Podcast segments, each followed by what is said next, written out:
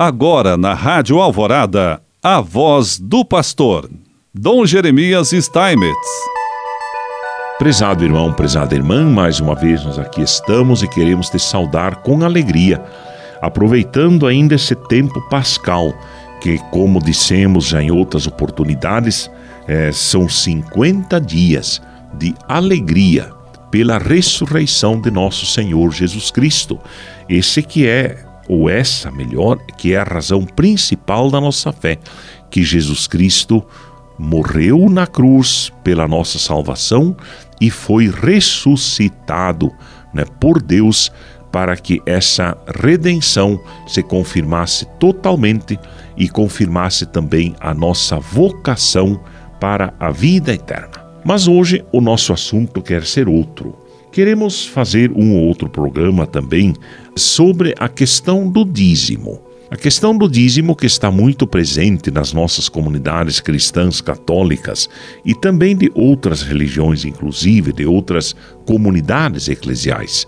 Portanto, vivemos em um ambiente cultural de idolatria do dinheiro, onde a adoração do antigo bezerro de ouro encontrou uma nova e cruel versão no fetichismo do dinheiro e na ditadura de uma economia sem rosto e sem um objetivo verdadeiramente humano. A igreja, comunidade de comunidades, está inserida nesta cultura e relaciona-se com o dinheiro.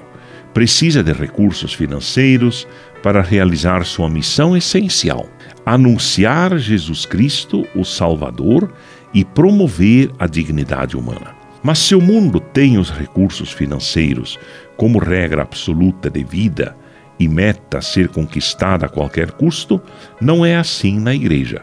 No uso dos recursos financeiros para a realização de sua missão, a regra de ouro está no poder de Deus, como bem ilustraram os padres no Concílio Vaticano II, dizendo: quando os apóstolos, seus sucessores e seus colaboradores são enviados para anunciar aos homens Cristo, Salvador do mundo, baseiam-se ao exercer seu apostolado no poder de Deus, que com frequência dá a conhecer o poder do Evangelho na fraqueza das testemunhas. Todos aqueles que se dedicam ao ministério da Palavra de Deus, é preciso que lancem mão de caminhos e meios próprios ao Evangelho que diferem em muitos pontos dos da cidade terrestre. Esse é também o testemunho dos grandes homens de fé que encontramos na palavra de Deus, tanto no Antigo como no Novo Testamento e na caminhada da Igreja durante os séculos. Vejamos, por exemplo, a experiência da fé, o dízimo. Abraão, nosso pai na fé, homem experimentado por Deus, sabe reconhecer sua fraqueza e a grandeza da presença de Deus em sua vida e seus atos. Reconhece que a missão recebida a exerce pela misericórdia de Deus. Lá diz o texto exatamente em Gênesis. Quando Abraão voltava depois da vitória contra Codorlaumor, e os reis aliados, saiu-lhe ao encontro o rei de Sodoma no vale de Save, que é o vale do rei, do rei Melquisedeque, rei de Salém, trouxe pão e vinho, e como sacerdote de Deus Altíssimo, abençoou Abraão, dizendo: Bendito seja Abraão pelo Deus Altíssimo, Criador do céu e da terra, bendito seja o Deus Altíssimo que entregou teus inimigos em tuas mãos e Abraão entregou-lhe o dízimo de tudo.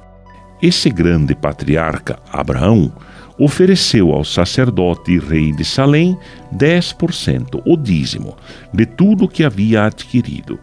Assim surge na Escritura esta nova modalidade de oferta que se caracteriza pela doação de uma porcentagem dos produtos adquiridos, neste caso, 10%. Jacó outro patriarca, seguindo os passos de seus antepassados, também oferece o dízimo a Deus, atitude que é precedida por uma promessa de fidelidade. São então dois relatos que apresentam uma característica muito peculiar: o dízimo dos patriarcas foi espontâneo.